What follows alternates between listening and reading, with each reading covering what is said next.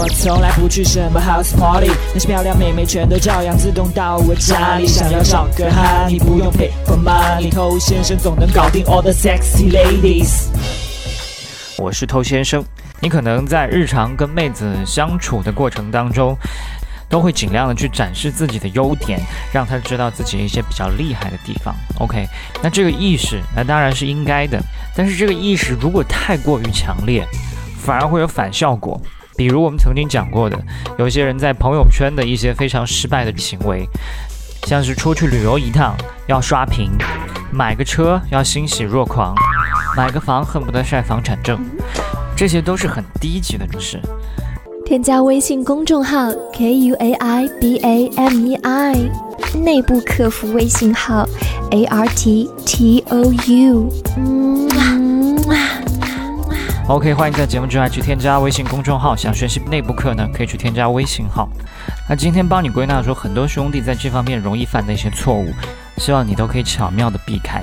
OK，第一点，有些人喜欢去恶意评价他的竞争对手。比如有人跟他喜欢同样的妹子，或者这个妹子的前男友，或者最近跟这个妹子献殷勤的一些人，去说他们这里不好，那里不好，或者即便没有说到他们不好，但是谈到这个人的时候呢，脸上、语气上都会有一些不太爽的感觉。这实际上是有些狭隘，并且有些不自信。你担心这些竞争者会给你带来威胁嘛？所以你才会不爽嘛？你以为说了他们的一些坏话？会让他们减分，显得不如你，但实际上是你自己给自己减分。你如果真的看不上这帮人，你根本不会去跟他们计较，这才是蔑视的最高级别啊！但你一旦开始在别人的背后说坏话呢，那就不是蔑视了，这是嫉妒。OK，那第二点，每个人身上都有缺点，那有的缺点我们不小心暴露了，被妹子发现了，那有些人就开始很紧张，想要去掩饰，想要去狡辩。拒不承认等等，其实这也是一种非常不自信的表现啊！你可能觉得是这些东西我一定要藏着掖着，不能够让他发现，但是你害怕被他发现这件事情本身不就是低价值吗？高价值的人都会正视自己的缺点，甚至在必要的时刻他们会自嘲，开自己的一些玩笑。我们会因为这些玩笑觉得他 low 吗？不会，反而他的每一次自嘲都那么的充满魅力。所以不要搞得那么娇滴滴的，不能碰。只有脆弱敏感的人，他才受不了一点质疑。所以有的时候我也会自嘲我的声音很娘，我也会自嘲一些我自己屌丝的事情。这有什么关系呢？所以这一点也很重要。敢于展示自己的脆弱面，恰恰是一种强大的表现。那么反过来，不敢展示自己的脆弱面，恰恰是你弱小的表现。今天讲最后一点。在跟妹子互动的时候，你可能会聊到很多话题，有些话题是你擅长的，有些话题是他擅长的。那有些兄弟会担心话题开了，那就要好好聊。